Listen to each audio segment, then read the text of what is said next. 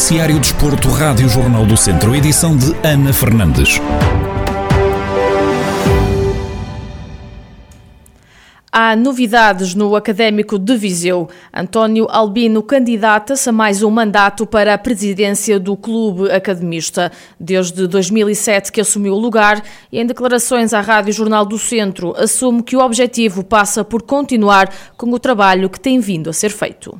Daquilo que vem, vem vindo ou temos vindo a fazer, na sequência de, de, trabalho que temos vindo a fazer e queremos continuá-lo, a fazê-lo. O melhor que podemos e sabemos Sabemos que são, são sempre trabalhos muito, muito difíceis de, de, de, de, gerir, mas com muito trabalho e esforço a gente tem feito o melhor que pode e sabe e quero continuar esse trabalho justamente para que o académico consiga outros voos, outros patamares, ambições para que Viseu e os sócios mereçam.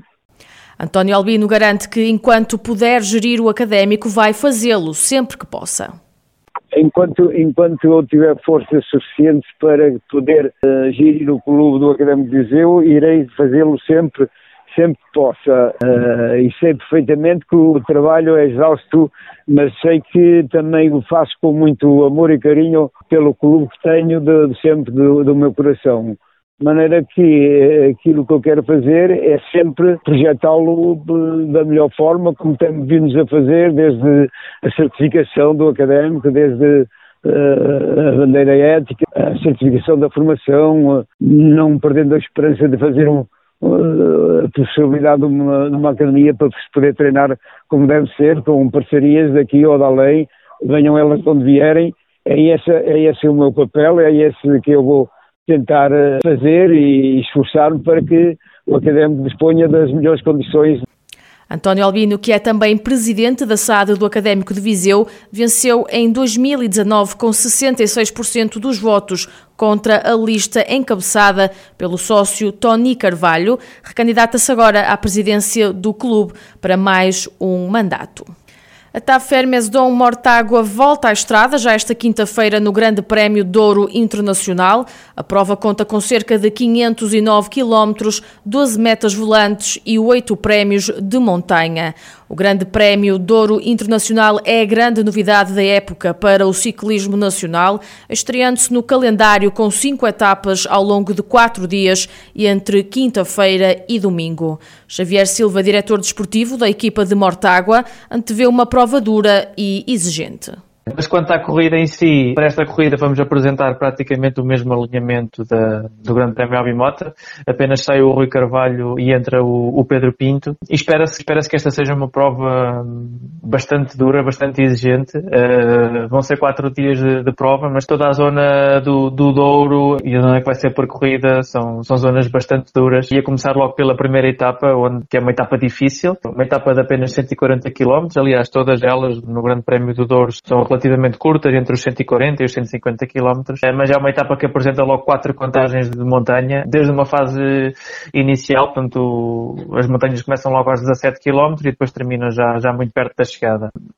Xavier Silva conta com que objetivos partem para esta prova. É expectável que novamente os trepadores tenham uma palavra a dizer e aqui contamos com Joaquim Silva e, e Gaspar Gonçalves, que serão os nossos homens mais guardados para a classificação geral e que mostraram estar muito bem agora no Grande Prémio Abimota. Estiveram sempre presentes nos momentos decisivos, sempre presentes na, na frente da corrida e terminaram os dois no, no, top 10 da classificação geral, portanto deram muito bons indicadores, estão bastante bem e a nossa aposta na classificação geral, claro que vai ser com, nestes dois ciclistas. Eh, depois, claro que vamos também tentar e apesar de, do prémio ser difícil, há, pelo menos uma etapa que estamos, estamos a apontar para uma chegada ao sprint e aí sim temos Leitão uh, apoiado pelo Pedro Paulinho, que poderão fazer aqui uma dupla muito forte e também aspiramos, claro, a vitórias de etapa.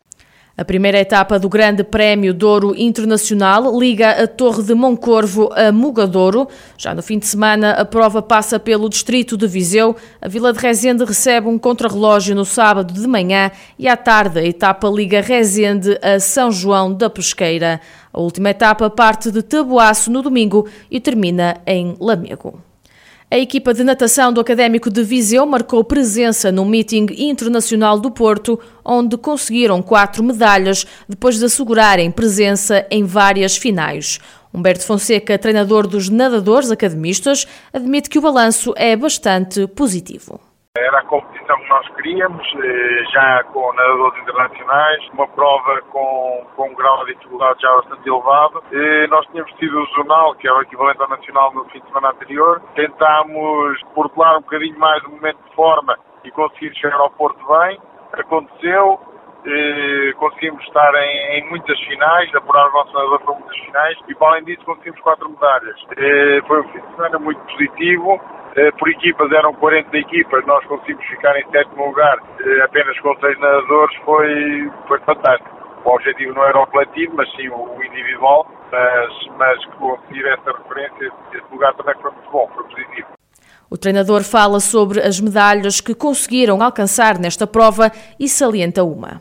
A Joana Cardial esteve muito bem, conseguiu uma marca muito boa aos 400 km, ficou em terceiro lugar, eh, atrás de duas espanholas. A seleção espanhola foi a seleção mais forte, ganhou por equipas e, e conseguiu ser a melhor portuguesa ainda assim ficou em terceiro lugar com 4,25, foi muito bom. Uh, o André Moura também, com alguma experiência, conseguiu o terceiro lugar nos, nos 50 bruços. Uh, e, a, e a Beatriz Cardial conseguiu, conseguiu ganhar os 1500 crono, uma prova fantástica, são 1500 metros. E ela ganhou por 5 centésimos a uma nadadora, a Ana Rita Ramos do Futebol do Porto, foi muito bom, uh, a bancada ao rubro, com muitos atletas a, a puxar e, e, em casa do Futebol do Porto, que a piscina a final de, de disputa o, meeting é, é a Casa de Futebol do Porto, são as piscinas da Campanhã e nós conseguimos ganhar lá os 1500 gols, foi fantástico. Humberto Fonseca, treinador e coordenador da secção de natação do Académico de Viseu, no rescaldo ao meeting internacional do Porto, onde os academistas subiram ao pódio.